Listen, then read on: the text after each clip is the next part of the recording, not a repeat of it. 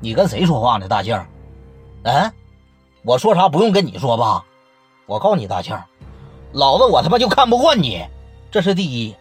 第二，你跟三哥俩逼逼赖赖的，你瞧得起我了吗？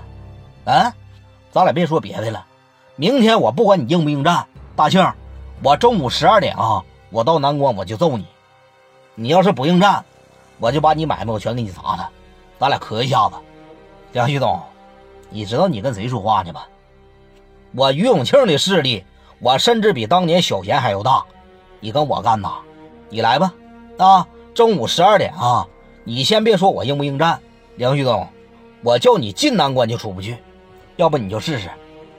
行，谁要不打谁是狗啊！明天中午十二点，十二点，啪的一撂下，说你看赵三一瞅啊，旭东打电话骂人，三哥说你看我这电话怎么打呀？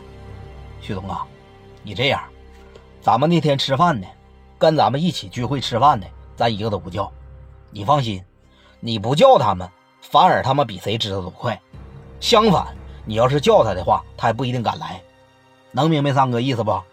你要不叫他们，会更佩服你，会更认为说你梁旭东够个手，够个大哥。千万不能叫，找你自个儿的兄弟。你梁旭东不存在，连一百人都找不着吧？那我能找着，我给徐明打个电话都行。打电话吧，啊，三哥帮你布阵，我帮你搁这指挥，你怕啥呀？行，电话啪的一周过去，二哥，旭东啊，最近怎么样？挺好的。二哥说，你看我有点事需要你帮忙，说啊，有二哥你怕啥呀？怎么的了？